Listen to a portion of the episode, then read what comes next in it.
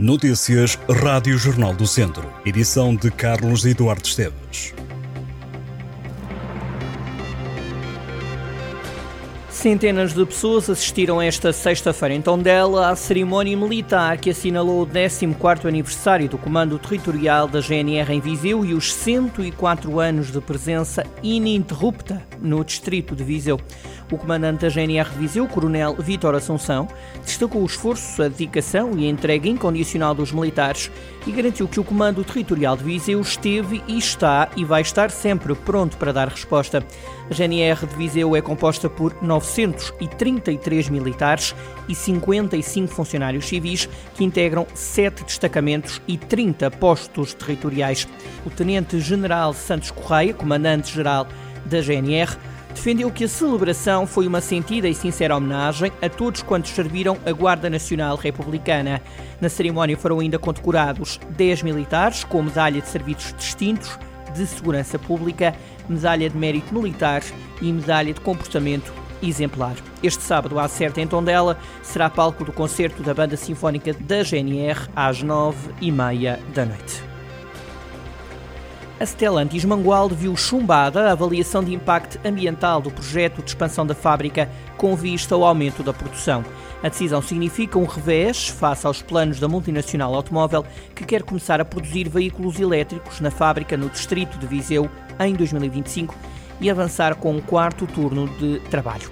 De acordo com o Jornal Económico, a Comissão de Coordenação e Desenvolvimento Regional do Centro deu várias razões para cancelar o procedimento de avaliação incluindo falta de documentos, impossibilidade de apresentá-los de forma consistente para a fase de consulta pública e ainda deficiências na documentação apresentada. De acordo com o estudo de impacto ambiental citado pelo Jornal Económico, a Stellantis quer aumentar a produção na fábrica de Mangualde, passando de 11 para 16 veículos por hora.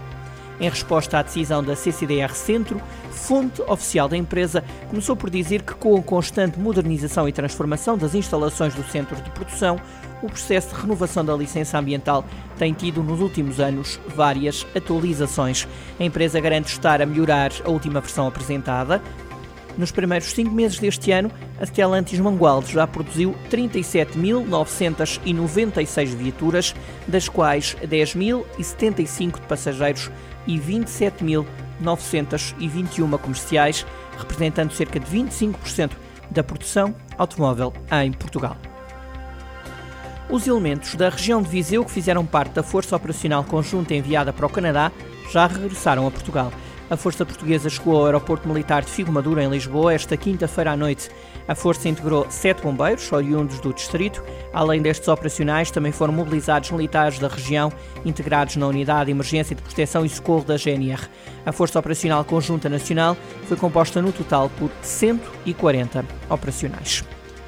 A banda Van Sick e José Pedro Pinto foram os vencedores da segunda edição do concurso Vozes à Solta. Os dois selecionados vão atuar na Feira de São Mateus, que acontece de 10 de agosto a 21 de setembro. O evento divide-se em duas categorias, juvenil e sénior. Na categoria juvenil ganhou a banda Van composta por Maria Mata, Mariana, Reis e Joana. E na categoria sénior, o selecionado foi José Pedro Pinto, que também ganhou a primeira edição. No final, os vencedores fizeram questão de agradecer ao apoio de todos os que passaram pelo Parque da Cidade e lembraram a importância de concursos como este na produção de novos artistas no Conselho. Uma centena de quintas da região do Douro, música, cultura e gastronomia são alguns dos ingredientes de uma receita que volta a Lamego em setembro. É o Douro and Porto Wine Festival, que tem segunda edição nos dias 15 e 16 de setembro e promete não deixar ninguém indiferente. No cartaz estão nomes como Michael Bolton, Marisa, Delfins ou José Cid o Douro Anteporto Wine Festival junto aos municípios de Lamego e de Peso da Régua. Vinho e gastronomia são duas vertentes de peso durante estes dois dias de festival. Se por um lado vão estar representadas quintas do Douro, os chefes também não vão faltar para apresentar o que de melhor se produz e confecciona na região. A freguesia de Lourdosa, no Conselho de Viseu, vai ter a partir deste sábado o um mercado de produtos locais, um novo espaço a que a Junta chamou de Mercado do Santo António resulta de um investimento na ordem dos 100 mil euros. O presidente da Junta de Freguesia de Lourdosa explica que o novo mercado quer dinamizar e promover a venda de produtos locais através de cadeias curtas entre produtor e consumidor, ajudando os pequenos produtores. O mercado Santo António abre às 8h30 da manhã de sábado. O programa inclui atuações de dois ranchos, o rancho folclórico da Associação Verde Gaio, que foi uma das vencedoras das marchas populares de Viseu, e o rancho folclórico da Associação Cultural, Desportiva e Recreativa de Lourdosa. O setor social vai estar em discussão em Viseu no próximo dia 10 de julho, com a oficina Os Desafios e as Vantagens da Ética no Setor Social. A iniciativa é destinada a profissionais de intervenção social e comunitária e tem como objetivo a compreensão da natureza dos contributos da reflexão ética e da aplicação no setor.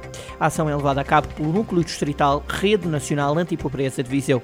As inscrições são gratuitas e devem ser formalizadas até o próximo dia 7 de julho. Será dada prioridade às pessoas inscritas provenientes do Distrito de Viseu, com um limite máximo de 30 participantes, determinado pela ordem de recepção das inscrições. Jorge Humberto Dias vai conduzir a oficina, que decorrerá através de Zoom.